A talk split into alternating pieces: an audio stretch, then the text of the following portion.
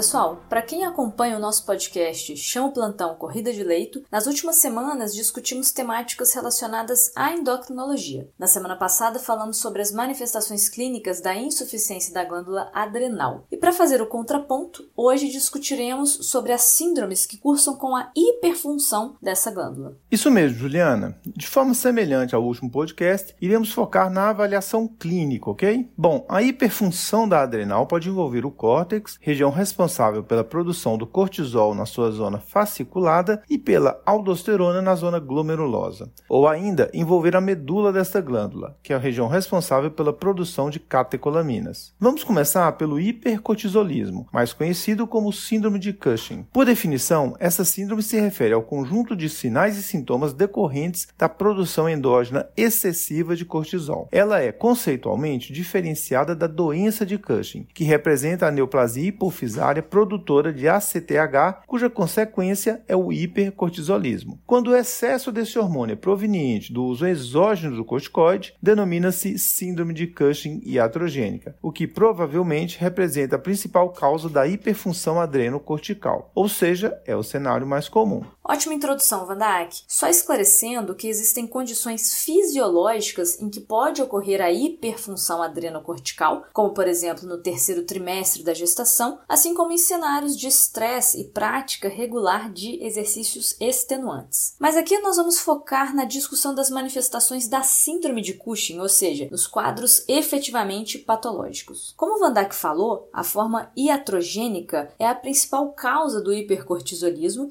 já que os corticoides representam um grupo de medicamentos comumente utilizados de forma crônica e frequentemente em doses que superam as doses basais do hormônio endógeno. Com relação às causas de hipercortisolismo endógeno, a doença de Cushing, o adenoma produtor de ACTH, é o tipo mais comum, e logo depois vem a síndrome relacionada à produção ectópica do ACTH, como a que ocorre em casos de carcinoma de pequenas células pulmonar ou ainda em tumor carcinoide pancreático ou do timo. Quanto aos pacientes com esse tipo de neoplasia de pulmão, pulmão, só um detalhe, pessoal. Em geral, são pacientes mais idosos, com histórico de tabagismo, e os sinais de câncer de pulmão tendem a preceder as manifestações de Cushing. Pessoal, percebam que nessas duas últimas condições que a Juliana mencionou, o adenoma hipofisário e a paraneoplasia, a hiperfunção adrenal é ACTH dependente e representam, as duas condições representam mais de 85% dos casos da hiperfunção endógena da glândula. As situações que não dependem do ACTH são mais raras e envolvem o adenoma ou o carcinoma da própria adrenal. Existem ainda contextos clínicos que podem mimetizar uma síndrome de Cushing, mas sem se relacionar à hiperfunção glandular, como transtorno depressivo, alcoolismo e ou abstinência e transtorno do pânico, entre outras condições. Bem lembrado, Van Dijk. Bom, do ponto de vista de apresentação clínica, quais são os sinais e sintomas mais relevantes? Então, da mesma forma que na insuficiência da adrenal, as manifestações aqui também podem ser bastante inespecíficas. Mas ainda assim, existem sinais que sugerem a síndrome de Cushing como redistribuição da gordura corporal com predomínio da gordura central, ou seja, mais na região concentrada na região abdominal e baixa deposição em membros, além de uma maior deposição na região dorso cervical, que também é conhecida como giba. Pele fina e face espletórica em lua cheia também são achados bem assim como irregularidade menstrual nas mulheres. Esses achados estão presentes em mais de 80% dos casos. Outros achados observados em 50 a 80% dos pacientes são hipertensão arterial, diabetes mellitus ou intolerância à glicose, dislipidemia, distúrbios do sono, hiperexcitação noturna, estrias, surtismo, fraqueza muscular e acne. E em menor percentual, osteoporose, cuja suspeita pode vir na presença de fraturas patológicas, inclusive, além além de edema, catarata, dentre outros.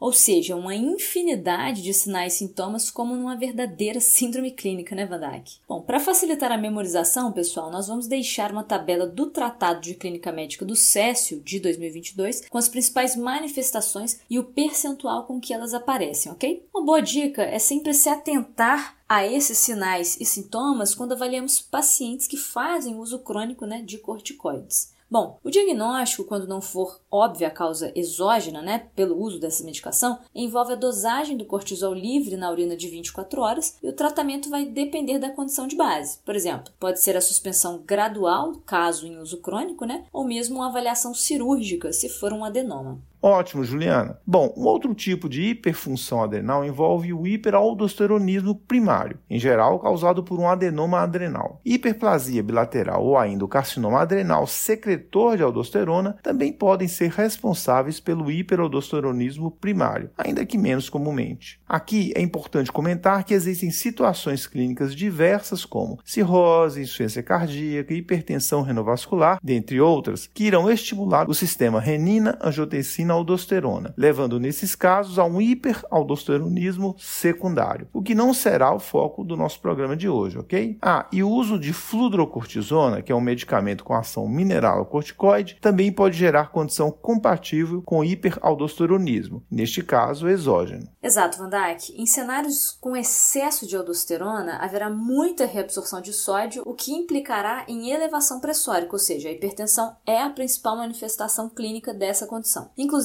a elevação pressórica aqui tende a ser significativa, podendo se apresentar como uma hipertensão resistente. Pegando esse raciocínio da função da aldosterona, a presença de hipopotassemia sempre foi uma alteração classicamente esperada, né? Mas dados observacionais mostram que esse distúrbio não é tão comum, ocorrendo em apenas 9 a 37% dos casos. Quando estiver presente, a hipopotassemia ela pode gerar sintomas de fraqueza muscular e tende a vir acompanhada de alcalose metabólica, já que ocorre a troca iônica com a entrada de íon hidrogênio e saída de potássio do intracelular na tentativa de amenizar a depressão total do potássio corporal. Além disso, há um aumento de reabsorção renal de bicarbonato, contribuindo ainda mais para a alcalose. Em outras palavras, né, Juliana, diante de pacientes com hipertensão arterial sem fator de risco para causas primárias e, sobretudo, se for resistente ao tratamento, nós devemos lembrar de hiperaldosteronismo primário. A suspeita fica ainda mais forte na presença de hipopotassemia, que a gente falou não é tão comum. Uma dica epidemiológica é que esta condição acomete mais mulheres numa taxa de 2 para 1 e com idade entre 30 e 50 anos. O diagnóstico de hiperaldosteronismo primário envolve a medida da atividade plasmática da renina, a concentração plasmática de aldosterona e o cálculo da relação aldosterona-renina, além de propedêutica por imagem para definição do tipo de acometimento glandular. E para terminarmos, a hiperfunção da adrenal, responsável pela produção de catecolaminas, configura o felcromocitoma. Aqui a gente está falando de noradrenalina, adrenalina e dopamina. A função das duas primeiras é muito mais bem descrita, né? sendo a nora um alfa-agonista potente, enquanto o estímulo beta é mais relacionado à adrenalina. Em mais de 90% dos casos de felcromocitoma, a hiperfunção decorre de tumores da própria medula adrenal, sendo os 10% restantes de tumores extra-adrenais, localizados aí, por exemplo, no mediastino ou no abdômen. Do ponto de vista clínico, a principal manifestação será a hipertensão, assim como no hiperaldo, já que aqui a catecolamina liberada é a noradrenalina. Mas aqui no felcromocitoma, a hipertensão tende a ser do tipo paroxística, ou seja, grandes variações pressóricas ao longo do dia podem ocorrer, incluindo uma hipotensão postural. A crise hipertensiva, classicamente, ela vai vir acompanhada de dor de cabeça, palpitação e sudorese. Outros sinais incluem náuseas, ansiedade, perda de peso e dor torácica ou abdominal. E do ponto de vista diagnóstico, a dosagem de catecolaminas e metanefrinas urinárias, além da propedêutica por imagem, fará parte do rol da investigação. Bom, fechando então com um resumo.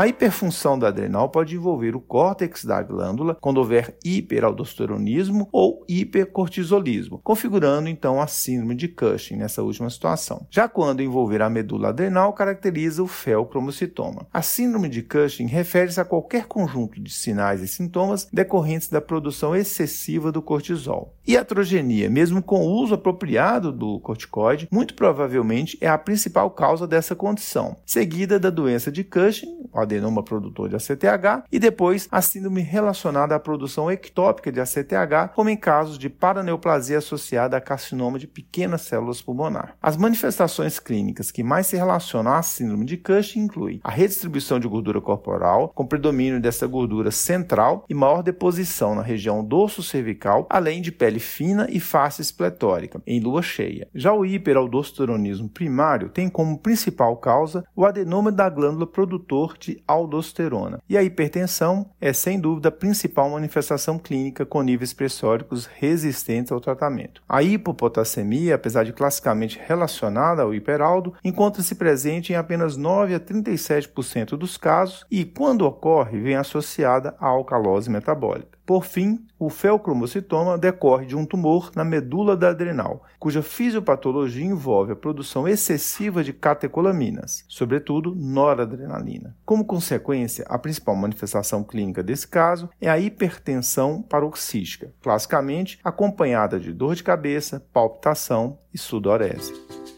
Com roteiro e edição de Vandac Nobre e Juliana Vieira e produção de Bernardo Levindo, este foi mais um Corrida de Leito o podcast da Cura Lab. Agradecemos e esperamos tê-lo conosco novamente em breve. Até a próxima semana.